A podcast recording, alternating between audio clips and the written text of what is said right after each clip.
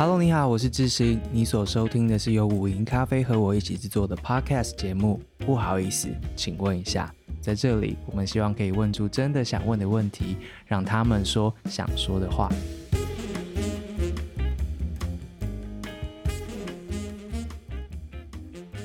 Hello，各位不好意思，请问一下听众朋友，大家好。今天这一集呢，我们是用一个远端连线的方式，跟两位来宾来聊聊天。聊天的内容呢，是关于他们的作品之外呢，然后当然也想理解一下他们作为作者在呃打造这个作品的过程当中，然后他自己的发现这样子。那我们就让两位来宾来好好说一下他们一起 cook 出来的这个这个作品的幕后。首先，先欢迎大家已经听过他的声音的。洁平哦，oh, 大家好，谢谢知行，我我今天是来蹭节目的。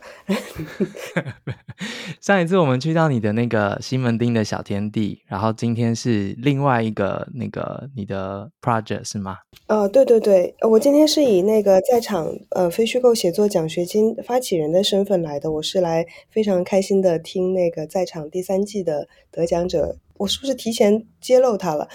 的分享？的分享对，然后、嗯、呃。很开心又跟知心的听众就是声音见面，嗯，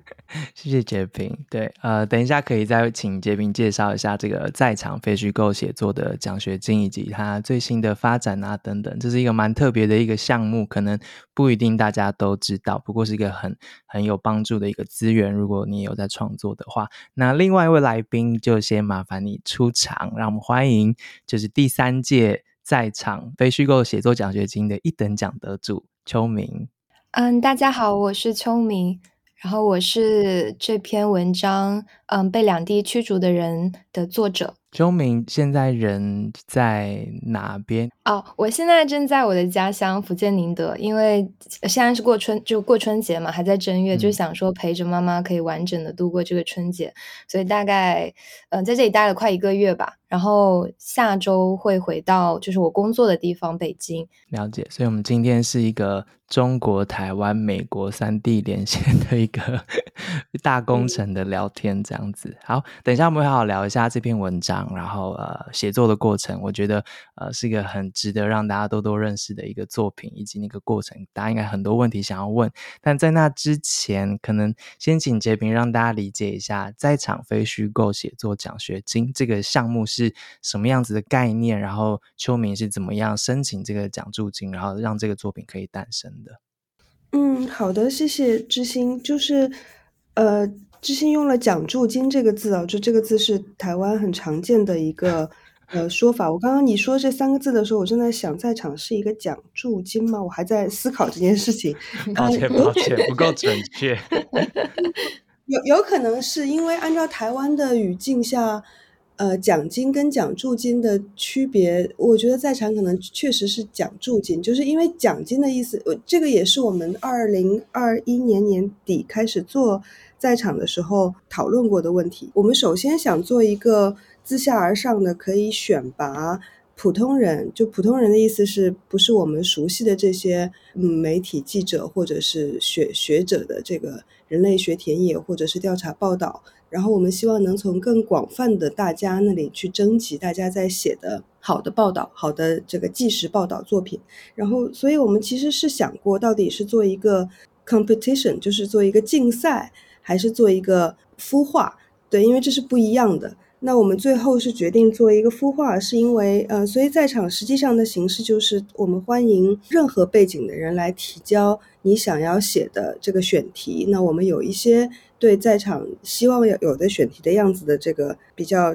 简单的描述，就是比如说我们会希望你写一些从你的经验出发，非你非写不可的故事，就是你对你来说它是一个真正的呃从内在打动你的故事，而不只是因为这个题目对公众重要。另一个标准是他希望这件事情很很很很大可能是非你不可，就是如果你不写，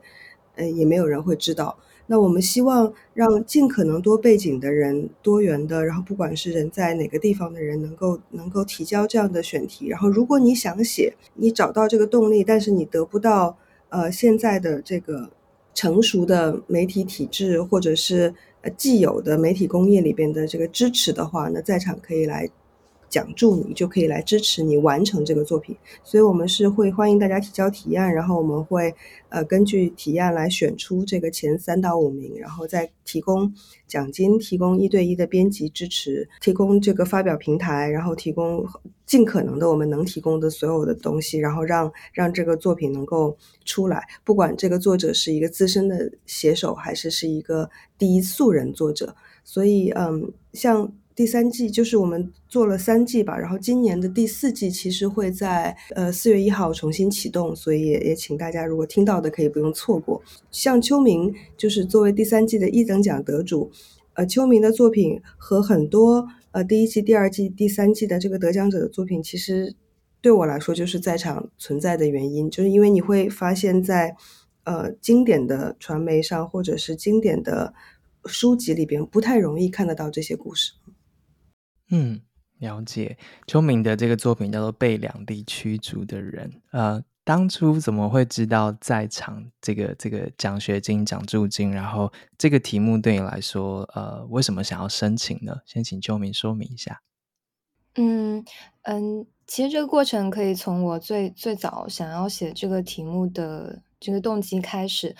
我我是很小就。一直经营在这样的一个环境里，然后目睹了这样的故事，但是其实我一直都没有意识到我可以写它，然后也是在后面毕业了，然后做记者，然后慢慢的去看到故事的重要性，我我才知道原来我身边的这些事情是可以被写出来，以及可以为他们发声的，包括我实习的一个媒体和我后来工作媒体，我都有隐晦的提过，或者是嗯、比较嗯主动的提过。我们能不能来写这样的题？然后平台可不可以给我发表它的机会？但是可能得到的答案都是否定的，因为它毕竟是涉及两岸关系，其中有很多敏感的话题点吧。呃，对，这些是在我的记者手机里面有提过，就是可能在这个选题之前碰过的壁。我知道在场是因为我朋友转发，嗯，就是同行在朋友圈啊，或者是在一些社交平台有转发过在场的一些征集的，呃，文案。我那时候没有想到我可以去写这个呃项目，我我没有足够的信心，也没有足够的呃，觉得自己没有足够的准备。一想到要向妈妈发问，我就很很害怕，很紧张，嗯，所以就一直没有说嗯去给他发这个提案。包括我中间我还看到了有何伟参与的一个写作项目叫世代，它是一个英文写作项目，我也有想过是不是可以通过这样的一些。嗯，fellowship 就去完成自己这个写作计划，但是那是一个英文来表达自己的过程，我又觉得好像嗯也是超出我的能力之外的，很难去表达出我故事的这些核心想要表达的东西，嗯、然后我就一直把这个故事怀揣在自己的怀里，我就不知道给、哦、怎么把它给别人看，嗯，嗯对，然后我觉得我我后来我这段时间一直在想，好像参加在场是一个。非常各种可能性叠加在一起之后，嗯，实现的一个机会。嗯，如果我没有辞职，没有因为可能前两年的各种政治性抑郁而辞职，得到了这些时间，然后如果我没有之前的职业上的一些能力的准备，我是不会做出那个决定去投这个提案的。嗯，嗯，我觉得这是一个非常嗯，嗯巧。恰好的一个时机去做这件事情。嗯、对，我看杰平在旁边听的也是一直点头。这个作品 题目叫做《被两岸驱逐的人》，但其实他写的不只是两岸的关系，两岸之间的紧张，当然敏感的部分还包括他其实在讨论的是一个所谓假新娘的假结婚的一个这样子的。呃，你说是产业嘛？或是一个夹在两岸之间一个存在许久，但大家并不一定有机会碰触的一个议题。那同时在这样子敏感的所谓的产业之间呢，那你所描写的一个当事人之一、主角之一，又是你的母亲，所以真的是难上加难再加难。大概对我这样介绍有有大概，我不确定准不准确，但你会怎么样来？跟还没有看过这个文章的那个听众讲述一下，你这个这一篇文章在写的东西是什么？嗯嗯，这个故事其实发生的背景，它可以再往前捣鼓，它不仅仅是一几年就发生的事情，它可能再往前，嗯，倒去可能到千禧年前后，那个时候的台湾跟大陆的经济发展的差异是很大的。台湾正在经历发展最快的那几十年，嗯、然后就是很多在我的家乡福建宁德，嗯、呃，包括整个闽东地区的很多女性，她们会通过一些方式去到对岸去谋取一些赚这种经济差，嗯。嗯然后来养活自己的家庭，然后我我妈妈就是这样一位，嗯，通过假结婚的方式前往台湾，嗯，去务工的这样一个女性。她在我，嗯，她在我高一，呃，他在一二年前后就是前往台湾，嗯，对，然后跟那边的人假结婚，然后在那边的。可能按摩厅啊，或者是歌厅做小姐，对，然后来赚钱，来养活我跟我弟，支持我们上大学。他度过这样的一个十年吧。然后在可能最近两三年，因为两岸关系的变化，他又被驱逐回大陆。然后在大陆就是毫无优势的劳动力市场，他又继续求生。然后是我我觉得他是在两岸夹缝中一个无所依归的人，是这样一个女性的故事。嗯嗯嗯，是呃，我们等一下再呃另外谈一下，作为呃女儿的角色，怎么样来描写或是理解这个故事，然后那个过程是什么？但我想问一下洁平，就是像这样子的题目，之所以可能在既有的媒体组织当中，或者是在许多的结构当中，它没有办法被被接纳，或是不容易被处理。然后是有什么特别的原因？因为杰平长期也在两岸三地的华文媒体当中都有绝对的理解。那另外就是像在场是怎么样接住像这样子的故事的？嗯，我觉得在在尤其是华文媒体吧，就是嗯，就首先记者写自己的故事，这就不是一个典型操作。对吧？就基本上大部分会被总编打枪的，百分之九十九吧。然后如果有百分之一的，嗯，志新你不要笑哈，你是，我还我还关闭的笑，还是被发现了。对对对，感觉志新有很多这样的经验。那如果那百分之另外有百分之一的总编让他让他过了的话，呃，我觉得也很难有这种沉浸式的，就是因为我觉得在这这是可以理解的，因为新闻是一个工业。呃，就新闻是一个产品，它要的不是作品，而是产品。呃，它要的是稳定，要要要可靠，要让读者，而且要背负着这个媒体的品牌。呃，所以我觉得它不太容易容纳这种，呃，很多总编也不太敢冒险让记者去写这样子的故事。那那另外一个就是秋明的这个故事，它嗯有特殊性，它是在这个两岸之间的这个故事。事实上，它不是一个台湾媒体。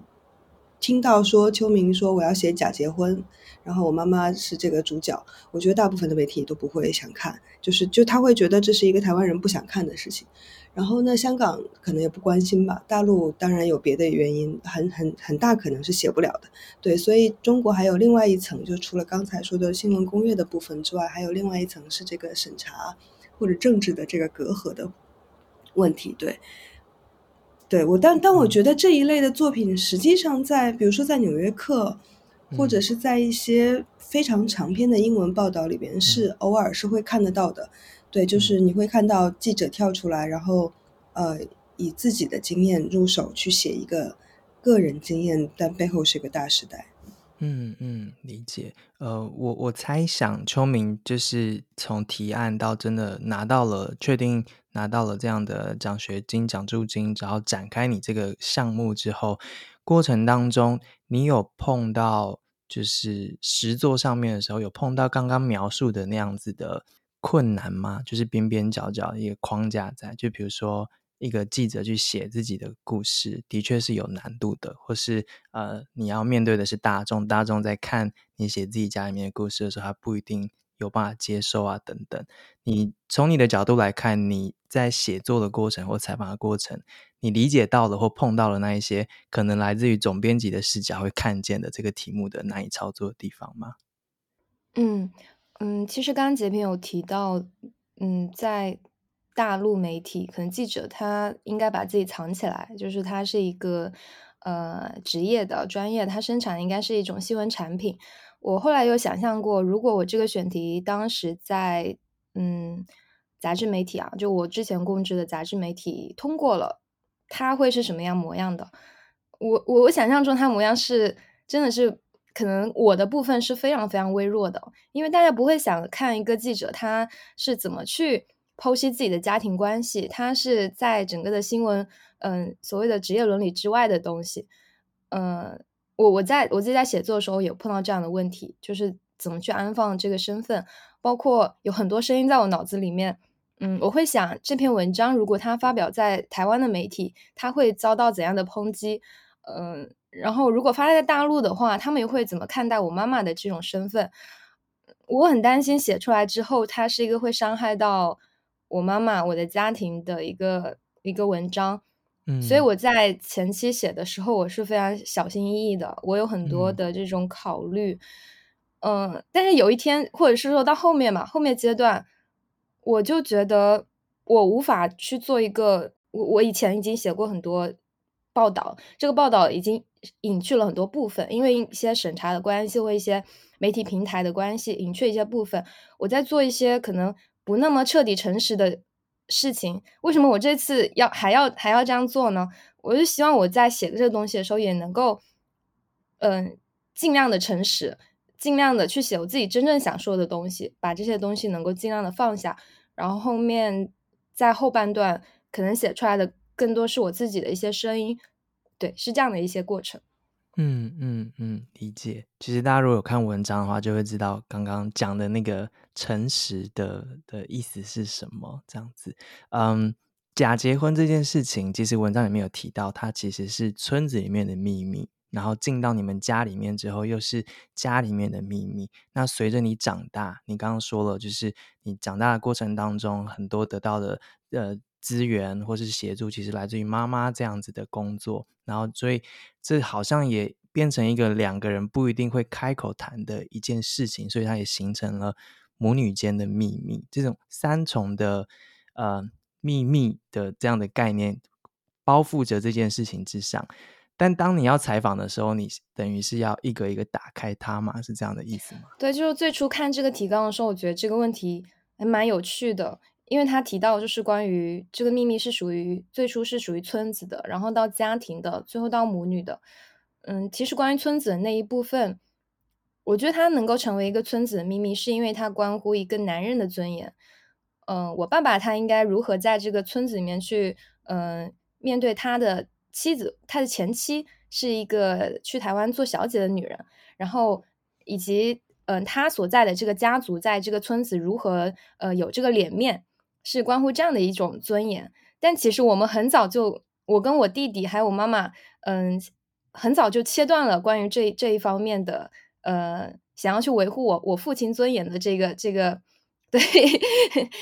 更多的是属于家庭的秘密，对我们来说更为重要。嗯，就是在家庭中，我的妈妈如何再去维护一个母亲的尊严？她如何保护这个秘密，然后继续在这个家庭扮演一个呃有权威的母亲？嗯，我觉得这这个秘密在这个阶段是关于我跟我弟弟还有我妈妈三个人之间的那种张力。然后后面到了母女的秘密，可能是更多的是，当我们如果把这个秘密揭露之后，我去我应该如何看待我的妈妈给予我的这些。嗯，东西，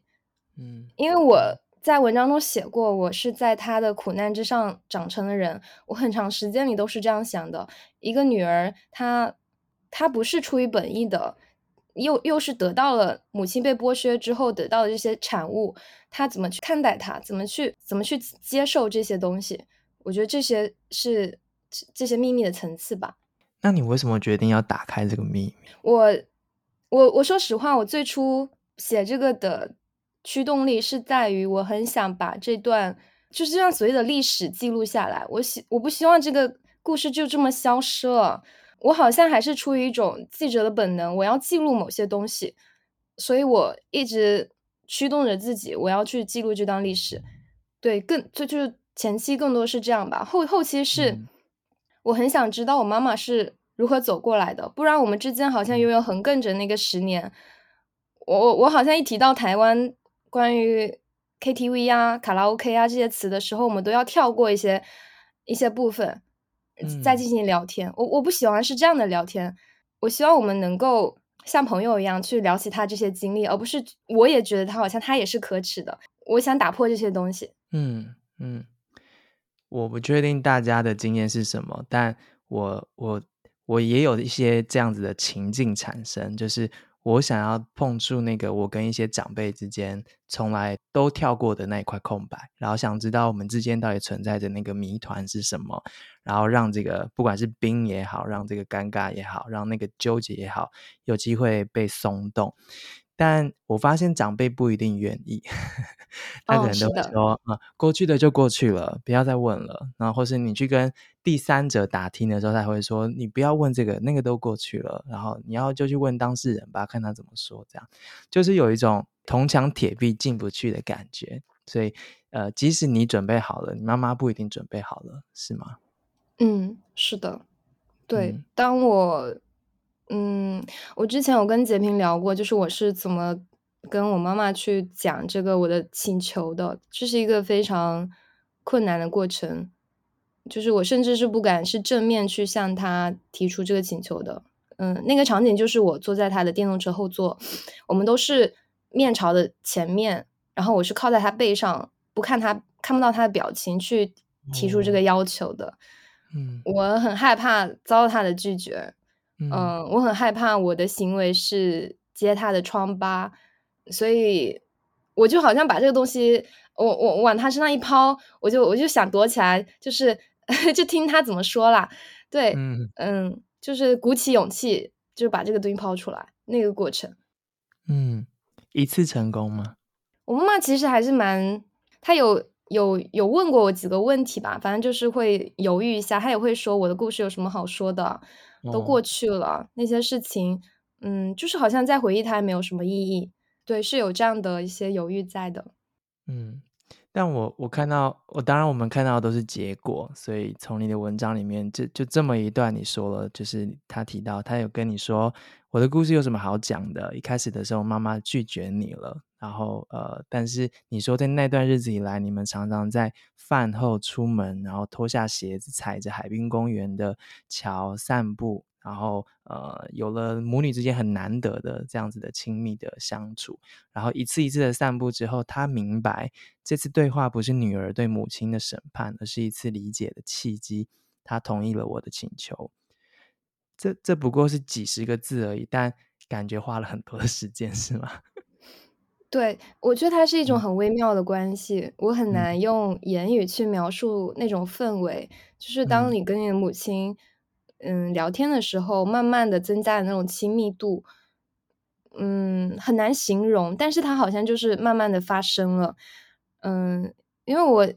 也是这十多年来很少有跟他那么长时间的相处，而且包括是我弟不在的那种空间。因为以前弟弟在的时候，我们是一个家庭，然后他要去要分分他的心思在我弟弟身上。那那个时候，我跟他就是完全的两个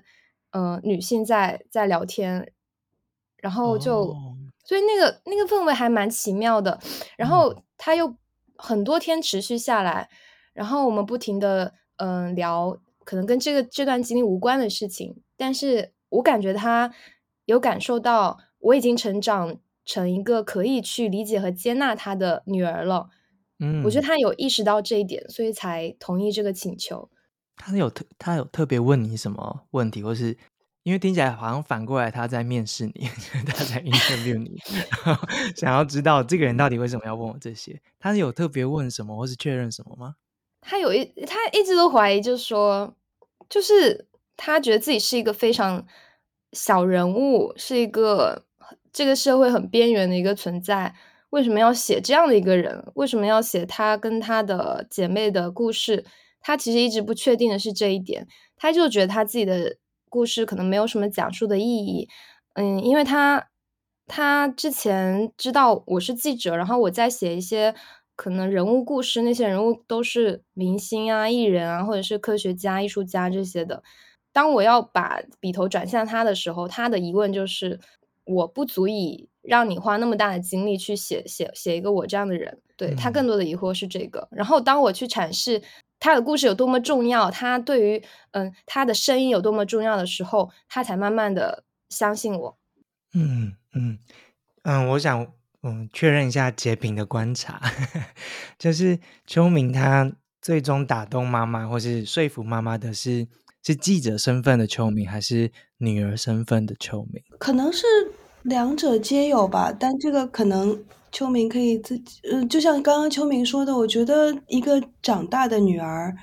而且秋明也。呃，我不太确定这个记者身份的秋呃秋明妈妈有多了解，就是因为我记得上次跟秋明聊到的时候，她有提到说，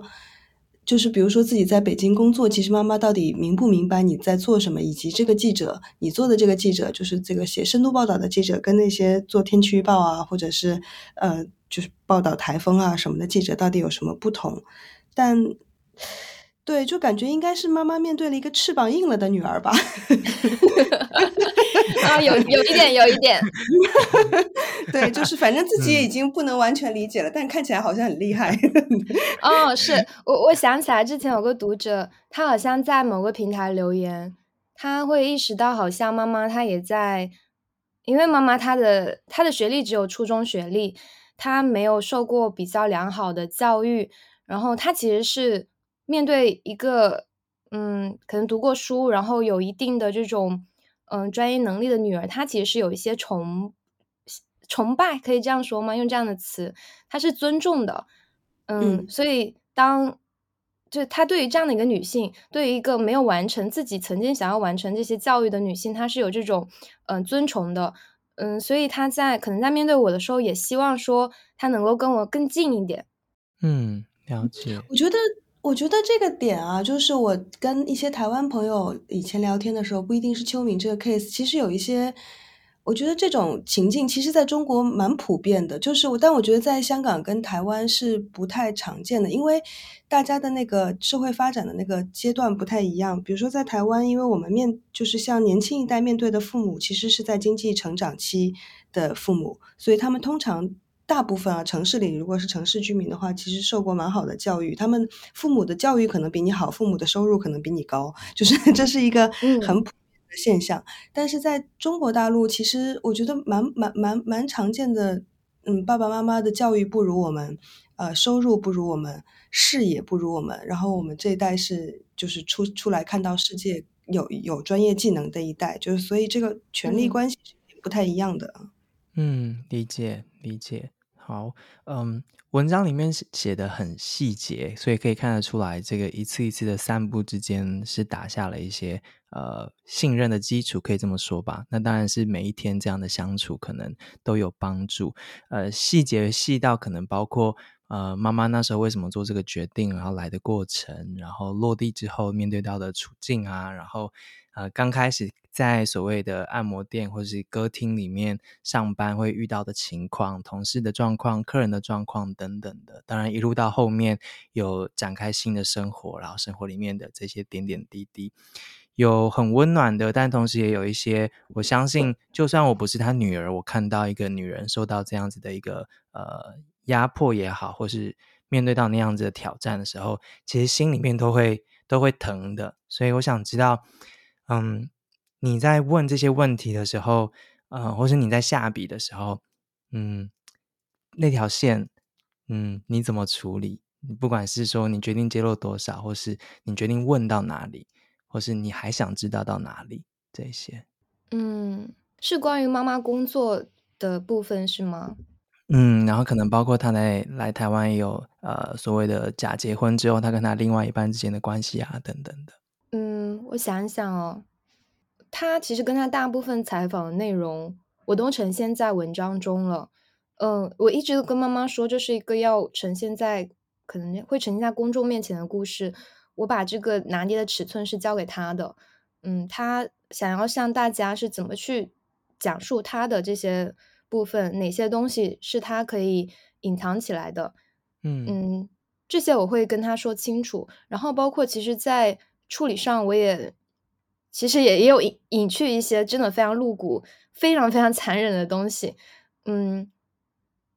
我其实作为记者是有一个这样的一个职业训练，就是我能看到有些细节可能被公布之后，它会对受访者造成的一个伤害。嗯，我在处理的时候也会把它嗯尽量的嗯隐去一些。但是我们之间的聊天是尽量真诚的。当然，它其中有一些很私密的部分，其实有一部分是我没有呈现在文章中，是关于他的爱情。嗯，他怎么在台湾这片土地上找到一些，哪怕关于一些真正的那种情爱的部分。嗯，对，这一部分，其实我是没有去，没有去更多的是琢磨的，因为我觉得他跟这个主线可能并不是特别的有有所关联，而且他，嗯，嗯，这些故事可能是妈妈她自己非常珍贵的。这种情感，这些故事，所以我就没有把它呈现在文章中。嗯、但是他是都跟我聊的，嗯、但有一部分是他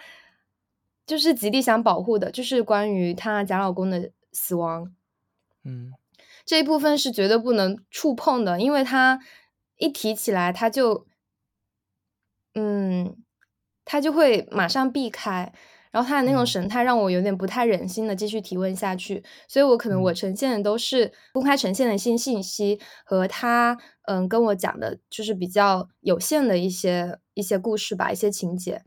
嗯嗯嗯，嗯读者看得见的其实也已经蛮多的了，关于这部分，不管是就是。最后，呃，自焚的那个画面，或者是遗书的内容啊，等等的这一些。不过，可以想象你在决定保留的时候的那个心情，这样子。呃，另外一方面，嗯，我我我猜想你的工作过程当中，另外一个难是，你提到说，因为妈妈就是很早就来台湾这边，呃，就是所谓的劳动工作。所以剩下就是你要代替你爸爸跟妈妈去照顾你自己的弟弟，但你同时其实也还在长大，所以其实你也有很坦诚的写到，在你成长的过程里面，其实有这种怨怼或是一些呃不理解，为什么妈妈要这样子呃对我这样子，在这个项目进行的过程当中，这一份情绪呃会影响你的工作吗？你有察觉到它的存在吗？嗯，我会想起很多瞬间，就是。在我妈妈缺席的这十年里，我会经常收到我奶奶的电话。他们可能是觉得妈妈走了，我就要承担起那个，嗯，代替妈妈的照顾我弟的责任，所以他们会经常在电话里埋怨我。可能我弟又闯祸啦，或者我弟，嗯，成绩不好啊，他们就会怪在我的头上，觉得我没有照顾好他，嗯，我没有尽到这样责任。我是很生气的，我那时候把很多。气其实有点撒在我弟的身上，或者是我妈妈的身上，但后来想一想，他可能更多是奶奶或者是爸爸那边的亲戚，他对于我的一种苛责。嗯，但是就是在写的过程中会不断想起这些瞬间，嗯，嗯对，就是会回想起自己是可能为了这个身份，你去放弃了一些什么，牺牲了什么，然后。也是像之前跟杰平聊到的，我才慢慢的开始意识到，我可能不是妈妈完全剥削妈妈的一个受益者，我在中间也受到了一些伤害。哦，你原本没有察觉到这件事情，是就包括写这个故事，我的最终也是非常的难受。我一直觉得好像我在消费妈妈的故事，这个故事放砸在我身上，我好像 把它写出来是为了获取某些利益。或者说我在妈妈去台湾的这十年里，我一直在嗯获获得她的这些劳动所得。如果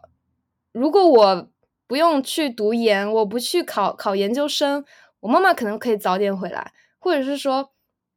如果我能够赶紧赚钱，我可能可以帮助我妈妈。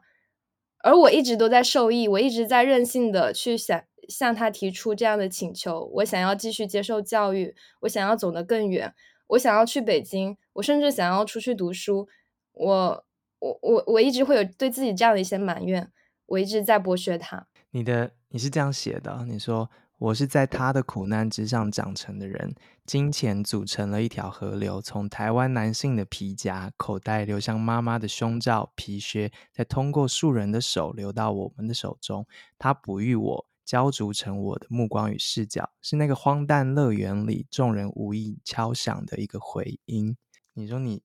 这是藏在心里面很久的一个思考，才会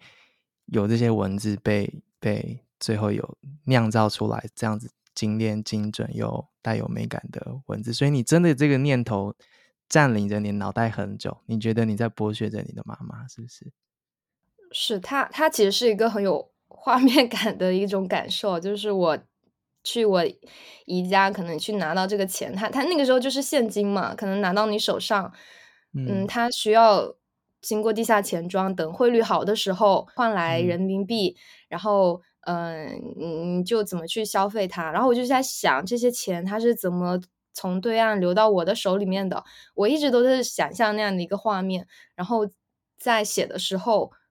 也是有一天，我突然在备忘录里面敲下这段话，我很想把这样的一个画面呈现出来，所以我就放在了文章文章里面。妈妈知道你一直有这样的想法吗？她她应该是知道的。其实我一直都会有跟她表达我的一些犹豫，比如说读研这件事情，包括读研的时候想去嗯外面交换，然后会向他提出我想要钱这个请求，但是我同时也会不停的跟他说对不起。就向他道歉，我我觉得自己在做一些任性的决定，不去考虑他在那边有多么辛苦。我觉得他是能感受到我身上这种歉疚的。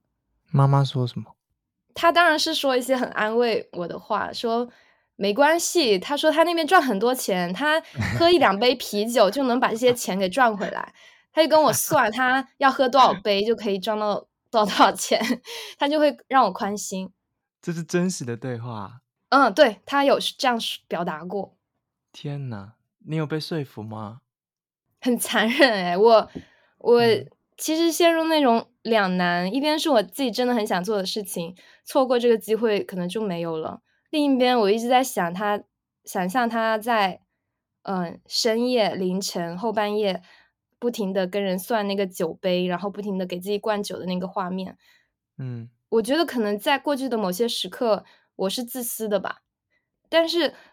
我又在想，如果没有这自私，我我走不到这里，我可能也很难完成今天这件事情。所以我说，它是一个没有人会注意到的一个回音。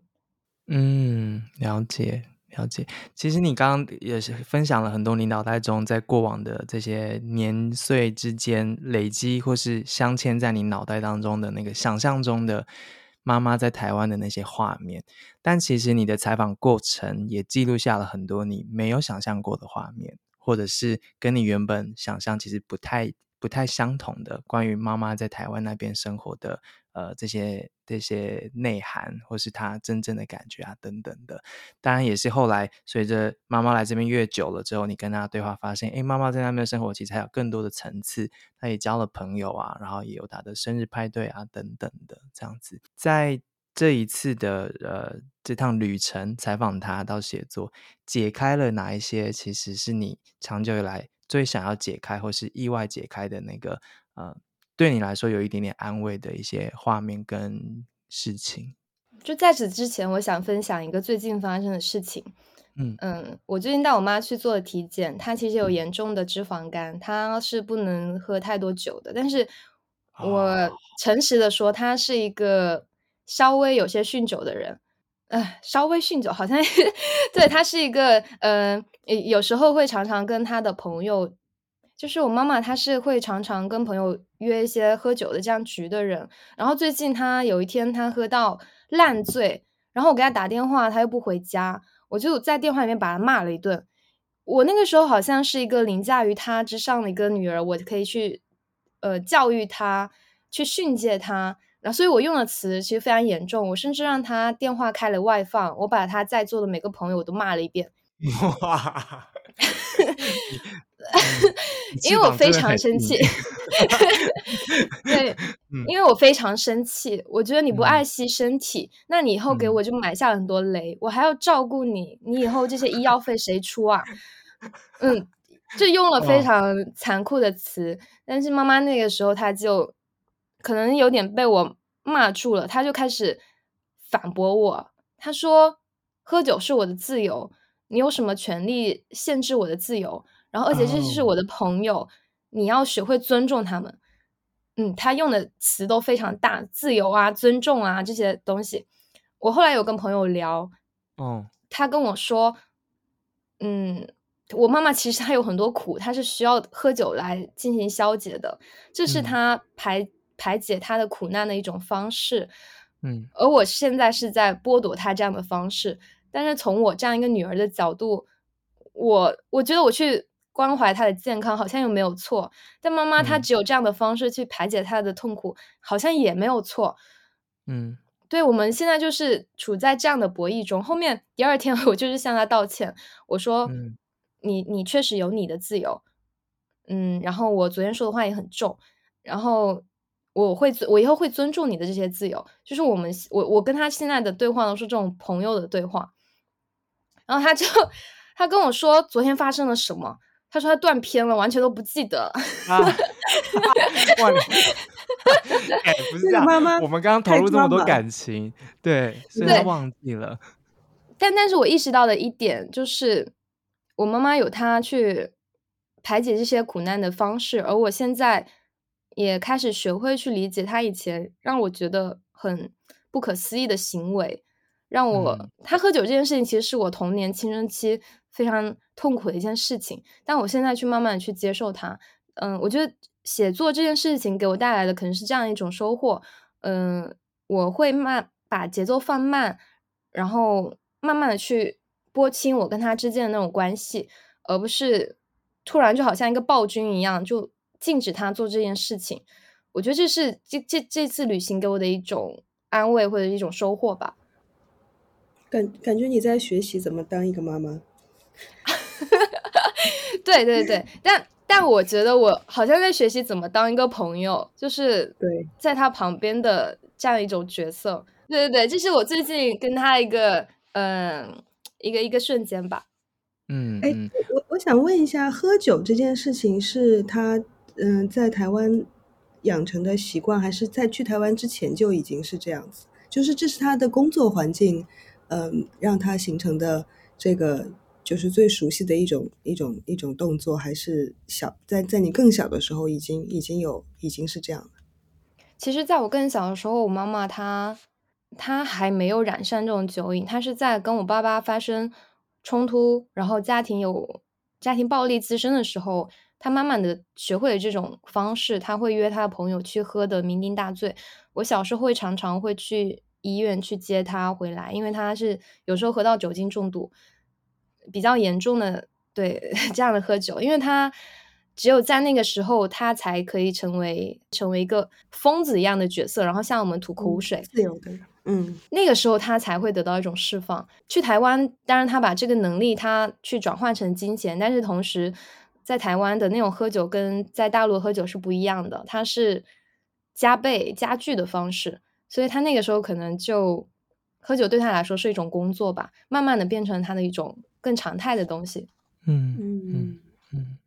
我我。嗯，因为你的职业也是一名记者嘛，然后我自己过去当记者的时候，有时候有些题目写完之后，你的确会觉得你对于这件事这个题目，呃，有多一些的认识了，然后足以跟大家说事情。但有些题目是你做完之后呢，你觉得你对这个东西就是还有更多你不知道的部分，你看见的可能是就是海面之下那更大的那个看不到的冰山这样子。你觉得你的这个这次这篇文章被两岸驱逐的人，他是属于哪一类？嗯，我觉得是属于后者，就是他让我打开了一个口子，然后我发现还有很多我并不了解的一种生态，因为他这种反馈是读者的一些留言带给我的，他们可能会跟我说，呃，在台湾也有这样的一群群体，他们确实是假结婚过去，然后去。嗯、像有点像杀猪盘吧，就是反正就是骗可能男性的钱，然后就是把钱带回大陆就就跑了，人就消失不见了，也有这样一个群体。嗯，对，他们有些台湾家庭也深受其害。对，然后包括还有台湾很多的这种政治生态啊，其实它是在我的认知范围很远的地方。我们在大陆，它其实很多消息是被封锁的。嗯，而我对台湾的理解也是非常非常的少。所以他他好像打让我打开了一个口子，我对这片土地会越来越好奇，越来越跟他有一种嗯隐隐约约的连接吧，嗯，他让我对对他有了更多的好奇心，嗯，对，很想去把这个想要探索的部分继续完成。我记得我那时候在我那个打分数的后面有留一段话，我说如果作者没有办法来台湾，然后他需要做这边的采访的话，我可以协助他。因为 因为看完你的提案之后，我自己都很好奇，就是。就是妈妈在这边落地之后，然后这边的情况啊，然后等等的，就是我那时候有幸看到，就是你的那个提案这样。我想请问一下，就是呃，截屏的观察，我自己在读这个作品的时候，当然就是脑袋中一直每到一个段落就会出现啊，这里的难是什么，那里的难是什么啊，等等的。可是我。回到最后，我总是会回到，就是纠结在儿女的身份跟记者的身份，然后这两个身份分别在什么过程当中，跟受访者同时是他的父母亲，然后展开了这样子的对话，然后得到了什么样子的答案？这样子，就是我会不停的在所有的过程当中，都一直在用这样的滤镜在在检验，说这是什么身份，什么身份，然后怎么样互动的啊，等等的。我觉得。呃，我自己后来想，就是我一直蛮好奇的，就是如果如果秋明没有拿到在场的这个奖助金，或秋明没有呃记者的身份或记者的训练的话，这样子的对话，在我们许多人共同处在的这个文化的脉络或社会的这样子的底蕴当中的时候，这个对话是有办法展开的吗？嗯，我觉得，我觉得像奖金其实只是一个。出口就是，嗯，就像秋明说的，他他 ready for 这件事情，这是一个基础。就是我我想很多人，比如说大家如果在听的朋友，如果你们人生中有很多想做的事情，很多时候你一生的经验已经够你去做这件事了。但有的时候你需要的是一个，你当然你需要有人推你一把，但你需要的是一个。一个一个一个一个出口吧，这个出口可能有一个框架，比如有人问了一个问题，你就可以讲上三天三夜，对吧？如果没有被提这个问题，他可能就一句话都讲不出来。但但我觉得更重要的还是，就像秋明一开始说的，我觉得他跟他妈妈，包含他跟他妈妈的关系，呃，他作为一个长大的女儿，以及他作为一个正在成熟的记者，都 ready 做这件事儿。我我我为什么这么讲？是因为嗯。我看秋明的文章跟听他分享的时候，我相信智兴一定也会想，每个人在读者的时候，在作为读者的时候，都会想到自己是不是能做同样的事情，对吧？每个人跟自己的原生家庭肯定都有，呃，类似的，也许就是性质跟惨烈程度完全不一样，但是就是总是有秘密。呃，你你敢不敢去问你的爸爸妈妈或者是爷爷奶奶、兄弟姐妹那个你们从来不没有提起的秘密？我也有，我我我也有，就是。比如说，我从我到现在也不知道我的爷爷是谁，我根本不知道我爸爸的爸爸是谁，我爸爸一生从来没有讲过。然后我有旁敲侧击的问过我妈妈，但是她也不知道。我就觉得这件事情太神奇了。呃，对，但但就 anyway，就是我想说，我我自己作为一个很多年的记者，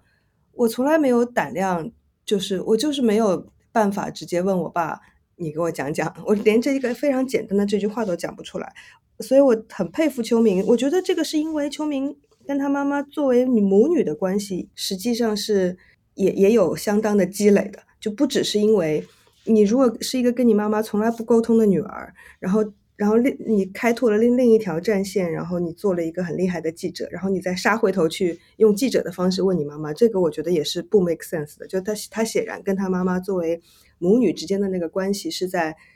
是可能也许有吵架什么，但是一直是一个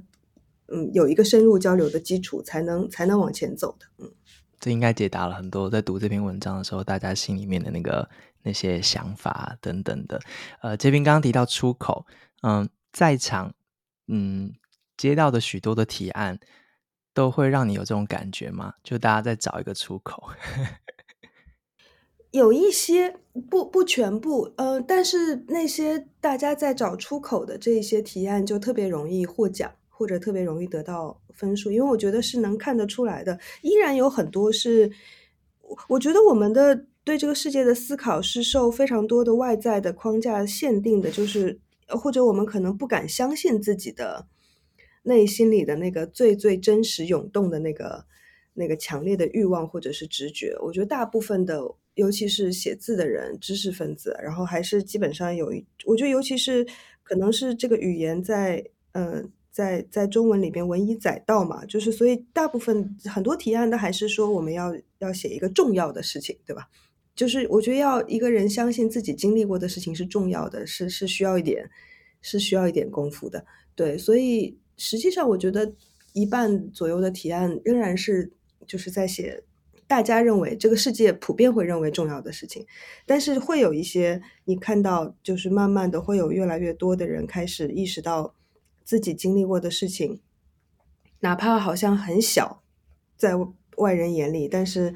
没有哪件事情不是跟这个重要的世界相关的。呃，文章出来之后，妈妈还会再问那个问题，说：“呃，我有什么好被被采访？我的故事有什么重要的吗？”秋明，他看到你的那个成品之后，哦，其实他在看成品之前，我在我我是先跟他说了一些读者的反应。呃，我给他打电话，我说：“妈妈，你知道吗？你的故事看哭了好多人哦，他们觉得你故事好。”珍贵，好特别。然后我妈那时候很激动啊，她就其实是最早是说，我跟我妈说这篇文章得奖了，拿了一等奖的时候，我有跟她说，然后她她就很激动，她说，嗯，对，她就提起了一个场景嘛，就是她说她不是回了大陆之后，她还要去摆那个去市场里面进货鱼那种活鱼，然后自己摆小摊子卖，她就有人就会经过她，就会就是会是会。说：“哎呀，你怎么，嗯，别人从台湾回来都是去买房，买了好几套，你还在这边卖鱼。”然后我妈就说：“我的命跟别人的命不一样了。”然后他那天就在电话里面有跟我提起这个场景，他就说：“他说你看，就是我的命就是跟别人的命不一样。”然后他就跟我说了更多可能他在之前采访中没有透露的一些细节。他说：“你知道吗？”比这些故事更残忍的东西，我还没有跟你说，然后就跟我讲了一些，哎，确实是 更苦、更难的一些一些情节，所以他反而是会得到这些反馈之后，他暴露的会更多，他是这样的一个反应。他后来看了文章的成品，嗯、的一个反应是，他比较担心，呃，有他有自己的担心，就担心自己姐妹的故事。写出来之后，会不会对一些想要隐瞒自己、对自己家庭隐瞒的这些还在台湾的这些小姐们造成伤害？就会觉得，嗯，把这些秘密给揭开了，嗯，那他们要怎么去面对自己的家庭呢？嗯，毕竟你写的是一个群体的故事，对，他会担心对这种没有受访的人造成的一些伤害，嗯，他是有这样的一个一些顾虑在的，因为他觉得我可能写的太，嗯。他觉得写的太真了，可能细节太多了，嗯，嗯对，他是有这样的担心的，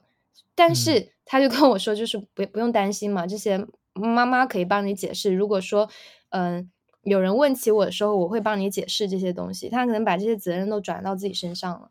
哇，嗯嗯，妈妈，他是这样的一个反应。对 对，呃，最后问一下，有有方便说明或是揭露一下，接下来这个题会再继续发展成其他什么样子的形式吗？我其实不太确定。我 也好也好，先不要把话说太满。我我我当时觉得把这个东西写出来，我已经很了不起了。我当时发微博说我我能写完，我已经哦超级棒了。对对对，呃，我我对，然后他他确实有一些可能出版社找来说。你可以继续把这故事发展下去，可以写书啊，或者是怎么样。我也跟他们聊过，但是我我不确定自己能不能完成这样一个工作，以及，嗯、呃，这个故事它可能又会面临新的一些困难。那你怎么去寻找更多更多的这种，嗯、呃，受访者？你怎么到台湾？你怎么继续你的采访啊？怎么展开啊？嗯嗯、我对这些东西都是不太确定的。嗯嗯，对，所以。嗯，后续的事情可能比较未知吧。对啊，再酝酿一段时间吧。这些难应该只要你愿意，都会有人协助你，或是这些都不算难，我猜。对，呃，对，呃，嗯、我我最后也想要问一下杰平，就是在场已经做到第三届，然后第四届。很快就要出来了。然后今天听到节目的人，大家如果是第一次知道在场的话，可能也稍微可以理解一下为什么需要这样子的一个奖助金、奖学金来支撑这样不同类型、多元的这些呃写作者或创作者这样子。那一开始这个计划叫在场，然后我我相信就是有它的意义在。那可最后想，嗯，我想再跟杰平确定一下“在场”这两个字的含义，以及你怎么看这两个字在未来它为什么还继续的重要，或是那那未来的含义可能包括了什么？我这个有一点，因为我之前每次做节目的时候都问别人这个问题，然后没自己被问。哦，呃呃，在场这个字最初。在想的时候是一个很强烈的直觉，就是我我本来也是一个直觉跑的都比理性快的人，就常常是直觉先喊出来，理性在后面大喊说什么发生了什么，这个字是什么意思？对，然后嗯，但这个直觉我就挺坚定的，当时就觉得好像是它比较代表了一种我我觉得理想中的非虚构写作也好，新闻写作也好，就是一个人要去写这个真实的，要去。表达这个真实的世界所必须要有的一个呃行动位置吧，就是是一个行动者的姿态，不是一个躺在那里的观察者的姿态。就是对，就是就是可能是比较一个一个写作者的行动位置的感觉。然后，但是这三季这两年做下来看了很多非常好的作品，我觉得自己写不出来的。然后我自己也在想。呃，我自己为什么觉得好像我以前作为一个职业记者，好像很很不容易写出这样的东西的时候，我其实其实最近开始有一些不同的感觉，就是我觉得这个在场不光是，其实那个我当我们说这个在场的时候，它是有个主语的，就是作者的在场嘛，作者在那个那个现场不一定是。一定是一个物理空间的现场，而是你回到那个记忆的现场，回到那个心理的现场，回到你们这件事情发生的，哪怕是一个内心风景的现场，其实都很重要。但是那个我们，我我回想起来，很多时候做记者的时候，或者是其实我们在场也不在场的，就是大部分的记者在现场的时候是不在场的。呃、嗯，你你你你你实际上是没有。或者是你出于职业的需要，你甚至是需要你的身体在那儿，但你需要让自己离场，对吧？然后你需要让自己剥离出来，然后去去旁观这一切。嗯，对，所以我我觉得像但秋明的写作，尤其是他就是经过了这个一层一层的推进之后，他最终把自己稳稳的、很痛苦的就放回到了那个现场。之前可能是一个比较就是，呃。一闪一躲，或者是就是跳进去一下，再跳出来一下，跳进去再跳出来一下。但是最后是你真的是把自己就是放回去，然后自己也变成了这个现场的一部分的时候，这个叫做在场。然后我觉得这件事情是非常难的，就是尤其是对于一个职业写作者，其实这是很难的。那对于一个素人来说，他天然就在那儿。对于素人的难度是，他本来就在场，但是他讲不出来。对吧？对，然后对于职业写作者的人来说，他已经有太成熟的技巧去离开那里，但是他现在必须得把自己放回去。那所以，我这是为什么我说在场是一个行动的位置，不只是一个观察的位置啊。嗯嗯嗯嗯，大家如果想看见更多在场的作品的话，可以到在场的官方网站。然后他，嗯，在场其实也有跟许多的不同的媒体的平台合作进行刊登。然后在场也有自己的呃 podcast，对吗？所以也可以去听每一集的访谈的内容。不好意思哦，我就是今天作为一个读者，所以就是很多问题打扰两位。对，嗯，哎，其实刚刚聊到在场。嗯我我我前几天看了洁平的一条脸书，当时热泪盈眶，很想分享一下这个感受。Oh. 就是我我其实，在辞职之后，一直想，就是一直没有一个可以就是书写的一个出口或者平台，然后就是会像洁平当时说的，就像可能有点像孤魂野鬼一样。我我我很感谢，就在场能够给我一个很诚实去写作的一个机会，就是我在。嗯，我的 Word 的那个稿纸上面的时候，我觉得我可以很自由的表达，我可以不管什么什么政党，然后嗯，什么就是不管任何的枷锁，然后去去写出我自己的声音。我觉得这是在场一个很有魅力的地方，因为我不知道，我我之前看一些参赛作品，它也没有一个特定的标准，然后它好像就是让我随意去建设我自己的一些声音，所以我在这个过程中就是。还蛮愉快的，就是可以诚实的去写。然后当时，当时洁平的脸书就是说，就是让后来者有瓦遮头的工作，就说是我们的了。我我觉得我好像有接到截屏递过来一片一个一个瓦片吧，然后我通过这个瓦片去连接到更多的人。我觉得在场是一个非常非常好的机会。我好像看见了洁平的眼眶。对，我突然理解到这个手势有别的意思，这就叫有瓦遮头啊！对对对对对，哎，真的太好了。听众朋友们，他们两个隔着镜头在互比那个大爱心，就是两只手的点。你解释一下，因为他们看不到，没有办法参与。对对对对对对。嗯，很开心，这段旅程非常开心。对，洁平那一则贴文应该让很多人都都都有一样的感受。呃，嗯、对我我，对这个背景就是，就当然背景有一些很很具体的起因，但是，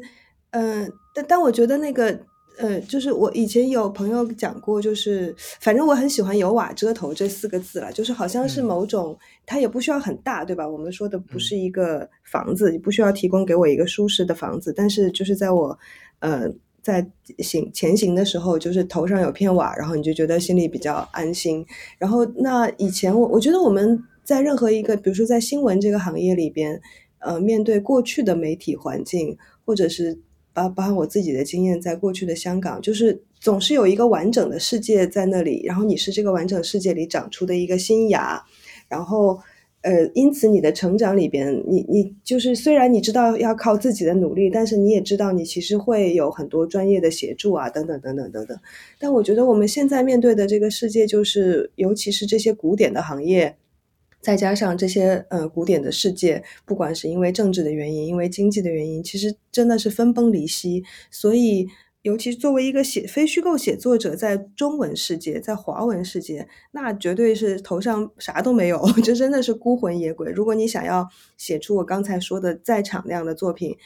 就是你除了闷在家里自己就是努力，其实是真的是孤魂野鬼。我像我自己在英文世界去看那些。各种各样的 creative writing，对吧？创意写作、非虚构创意写作，各种各样的这种课程支持体系，你就觉得哇，当一个英文世界的非虚构写者实在是太幸福了。对，那所以大家能做的有限嘛，就是把就是以在场的规模来说，我们也只能搭个瓦，也不可能搭一个现在也没有能力去做一个房子或者一个学校。但是就像秋明说的，他接过了这片瓦。那很开心，而且他，我相信他会把这个瓦传递下去的，他可能会把这个瓦递给下一届的学弟学妹，然后，哎，这个就 就可以了。我觉得我我们现在脑子里常常有一个画面，就是我们今天走在一个非常未来是未知的世界，其实真的不知道前面是什么，我们只知道前面一步就摸着石头过河嘛，就是我们在过这条河的时候，其实就差眼前面的那一块石头，只要有人把前面放一块石头，我们就可以往前走一步。哦再往前是什么还是不知道，但是你就你就有个信念，就是我只要一直走，一定会有石头出现的。那我们就，比如说我看到了，我好像冥冥中感应到了像秋明这样作者的愿愿望跟欲望，我就在那个地方能适时的放一块小石头，我就很幸福了。秋明一定会把这块石头放在一个他认为很值得的人的脚下，对。很期待那个在场的第四届，应该有什么？新的小瓦片出现，对对对好多人来问我了。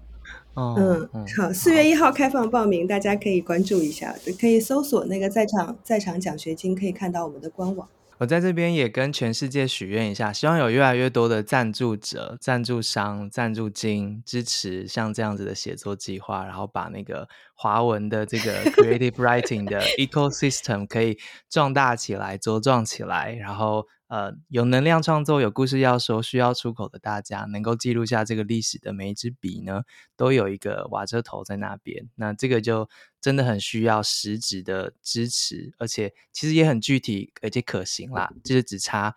比较少人，还没有太多人知道，或是其实还有更多需要知道的还不知道这样子。对，所以如果你身边有人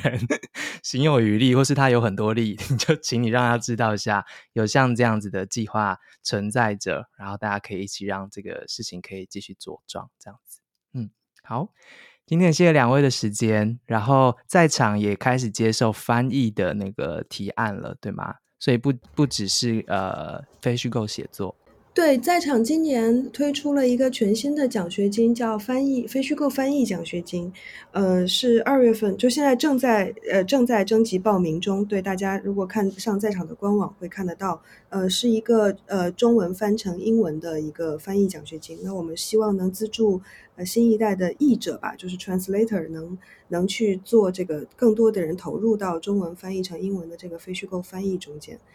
对，也是因为非虚构的翻译，我觉得跟其他的诗歌、小说其实挺不一样的。因为非虚构翻译是一种语境的翻译，就是你你比如说，其实其实秋明的文章是正在有一个非常厉害的翻译家正在翻译，他正在试翻。对，但他翻的时候，他就说非常非常好，他特别希望他的英文的朋友能够。完全的感受到他的文章里所传递出的这些东西，但是他在翻译的时候，他就有非常多的东西需要解释。对，因为你你还是有一个那个社会脉络跟 context 的这个这个翻译在，所以他其实是一个，我觉得还还如果译者也可以在场的话，我们可以把这些故事传播到呃更远的地方，打动更多的人。嗯，好，三月一号截止报名。哇，那那那我们后置要赶快，好好好，那我们。好，挖了个洞，就剪掉这一句好了。一定有第二届的，如果来不及，请你们第二届把握机会，自己注意一下。对对对，好，谢谢谢谢来自美国刚刚。呃，一大早跟我们连线的杰平，然后还有在福建老家的秋明跟我们连线，希望今天的对话就是解答了很多读者心中想要知道的问题。我自己是非常非常的开心跟满意，所以再一次谢谢这个机会。然后请大家去多看看在场上面的各式各样的文章，当然在 Matters 平台上面也有很多华语的这样子的创作跟资讯在上面。然后如果你在台北的话，就去飞地书店买买书这样子。我我应该。还漏了很多，但我尽力了。对，好，那 不会不会，很开心可以再跟两位聊天。如果觉得我们呃节目做的还不错的话，可以用单笔捐款或定期定额的方式支持我们。谢谢你今天的收听，也听到了最后，谢谢洁平，谢谢秋明，谢谢之心，谢谢之心。